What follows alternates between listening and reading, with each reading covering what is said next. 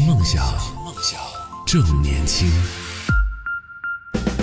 继续回到我们的节目当中，这里是动听二十四小时的听梦想 FM，我是男同学阿南。今天跟大家聊到的是称谓这件事情。对于那些没那么熟悉的人，通常你都会怎么去称呼对方呢？我自己观察啊，就是观察过，作为一个社恐的人，就很在意这些细节，以至于在生活里边太过于提心吊胆，或者是太过于小心翼翼。那经常会注意到一件事情，就是当你要去跟那些不太熟悉的人，甚至是不认识的人，需要去。搭讪的话，那什么情况下会有这样的需求呢？一方面是我们刚刚讲到，比如说工作当中，或者是在啊日常生活当中，你需要去求助到对方的时候，最常见的一个就是问路，或者是手机没电了，需要借别人的电话打个电话这一类的。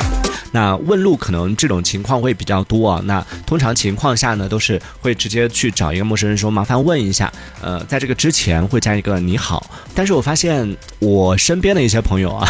就我自己有认真观察下来，我自己呢是属于那种宁愿自己多绕路，自己多走几遍，多找几次，都不会主动去开口的那种类型，害怕跟人打交道嘛。但身边的朋友会去开口，呃，我就会观察，就认真的去听他们，啊，去问路的时候以什么样的开场白问的。我发现很多就在生活里边，我觉得是挺有礼貌的朋友，但是在问路的时候，通常都是，哎，问一下那个什么什么怎么走，哎，那个什么什么路在哪里，就直接这样问。在问完路走了之后，离开了之后，我就会提醒对方说：“你刚刚怎么不说你好啊？”他说：“啊，我有说啊。”或者说：“啊，我有讲，麻烦问一下。”我说：“你没有讲。”就是我真的很会在意。当然，我不是说是对方有没有跟我讲这件，而是我会去观察别人是怎么去跟陌生人去沟通的，所以我会很在意对方的第一句话是什么。然后在这样的情况下，因为你特别在意、特别留意嘛，你就会发现，其实很多人都不会有麻烦问一下或者请问一下，不会有这样的开场。通常情况下都是，那个什么路在哪里走啊？哎，那个什么什么怎么怎么怎么样，就直接哎这样就开口了，就可能就是一个习惯性的一个动作，就直接 这样开始了。可能加上麻烦问一下或请问怎么样，会觉得有一点太生疏了吧？也是希望可以套近乎那种感觉啊。然后看到了风水也说到，我们刚刚上一趴说到这个在直播间里边的 AI 主播，每一次进直播间之后很热烈的会念出你的名字，欢迎阿南宝宝什么的。他说听到 AI 这样叫，听起来感觉很违和哎。是啊，就你听到他的那个组合的时候，就会觉得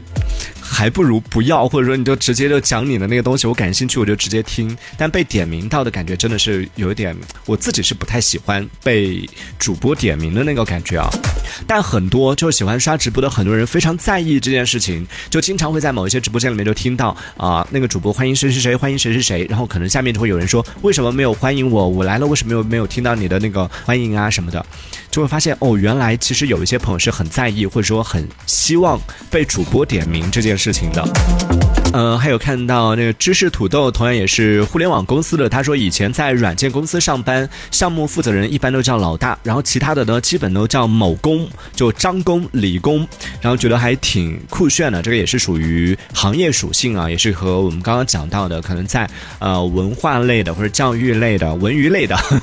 这种这种类型的行业当中，通常情况下可能叫老师会比较多一点。然后英英三三这位朋友他说我是九零后做 HR 的。刚开始呢，我也不知道应该怎么去称呼，就是来面试的那些新同事。后来我看到我师傅都管他们叫小朋友，于是呢，我也跟着叫小朋友。但是每一次我都叫的很心虚，因为看到简历上很多都是八零后的哥哥姐姐。我觉得你叫他们小朋友的时候，他们应该也很慌吧。不过做人事的，我印象里边做人事的，好像都是通常都比较成熟，哪怕是年纪比较小，也是啊，不管男生女生，可能都是穿正装啊，然后也是或者行事风格都是属于那种比较稳重的类型。通常情况下，你不太能看得出来他的年纪。我就对前单位的一个同事啊，这个做人事的一个小姐姐，至今我都不知道她的年纪。从她的外貌样貌来看的话，我觉得应该是。和和我差不多的年纪，甚至我觉得可能比我小一点但从从他的行事风格，从他的言行举止，包括他的穿衣风格上来看，又会觉得感觉跟我妈妈 差不多，就比较成熟，比较稳重，然后比较就没有那么多的时尚气息。当然也说不定下班之后就去蹦迪的那个风格也说不定啊。只是因为在职场上嘛，会相对来说比较职业化一点。这个也是应该有的。那也欢迎在听节目的朋友可以继续来分享一下，说一说在职场当中或者是在生活当中，对于那些没那么熟悉的人，关系没有那么好的人，通常你是怎么去称呼对方的呢？可以来和我们分享一下，可以在节目下方的评论区当中用文字的方式发送消息过来，可以参与我们的互动。听梦想，梦想正年轻。这里这里是听梦想 FM。继续回来，这里是动听二十四小时的听梦想 FM，我是男同学阿南。你会发现，我们好像从小到大，从小我们就开始在学习怎么去跟别人打招呼，用您好，用啊见人之后呢要叫叔叔阿姨，叫哥哥姐姐，然后慢慢的，随着你的年纪增长之后，随着你接触的这个社会面越来越广之后，就小时候你接触的基本上同龄人呢，不是哥哥姐姐就是弟弟妹妹，叫起来也比较好叫啊，就叫反正就看起来个儿比自己大的呢，就叫哥哥姐姐就好了。然后呢，接触的爸妈那一辈的，更多接触的可能就是父母的朋友，或者是他们的一些同事啊什么的。通常情况下，我是这样来判断的：看起来比我爸妈年轻的，我都叫叔叔阿姨；然后看起来比我爸妈年长的呢。在这方面我还算是比较有心机，就如果不是年长的特别厉害的那种呢，我都是统一的按叔叔阿姨称呼。我小时候其实叫的最多的人其实就叔叔阿姨，不管是比我爸妈这个年长的还是怎么样，因为我小时候我就自己，我爸妈也没教过我，但是我就是就觉得都叫叔叔阿姨吧。如果就有一种情况，可能他这个年纪比我爸妈大，那这个时候他会告诉你说啊，这个要叫大爹，这个要叫大妈，这个不不能叫叔叔阿姨。哎，我就改口。通常情况下，我都是统一叫叔叔叔阿姨。呃，除非是那种看起来就真的是大我爸妈很多的那种，我可能会犹豫一下，然后小声的问一下爸妈，这个叫阿姨还是叫大妈？然后他们会跟你讲，或者叫姨妈什么的，会有这样的一个一个小小的确认一下。不然，通常情况下都叫叔叔阿姨就好了。但慢慢年纪长大了之后，你接触的社会面越来越广了，甚至你会发现，包括爸妈的一些朋友，竟然看起来和自己年纪差不多。哎，这个真的是我在成年了之后，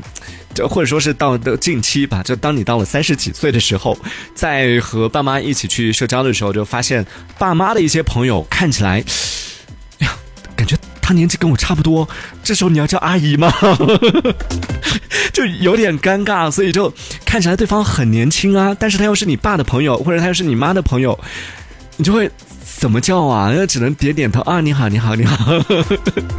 所以这个时候也很尴尬，对不对？所以今天在节目当中就跟大家来聊一聊，说说在生活当中，对于那些没那么熟的人，甚至是有一些第一次见面的陌生人，你不知道对方的年纪，也不知道对方的名字的这种情况下，通常你会怎么去称呼对方呢？可以在节目下方的评论区当中用文字的方式发送消息过来，可以参与我们的互动。听梦想，梦想正年轻。这里这里是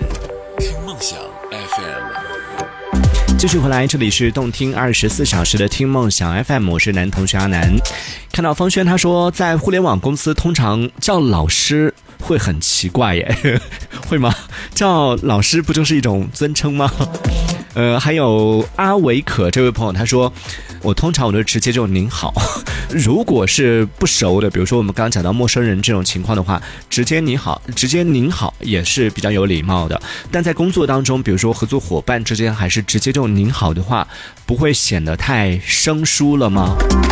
因为我自己也有这个感受啊，就在工作当中有一些不是经常打交道的，但是也时不时的会联络的一些这种职场上的一些伙伴，在联络的时候，对方每一次打招呼都是啊，安南老师您好，我就觉得啊，好生分哦，就觉得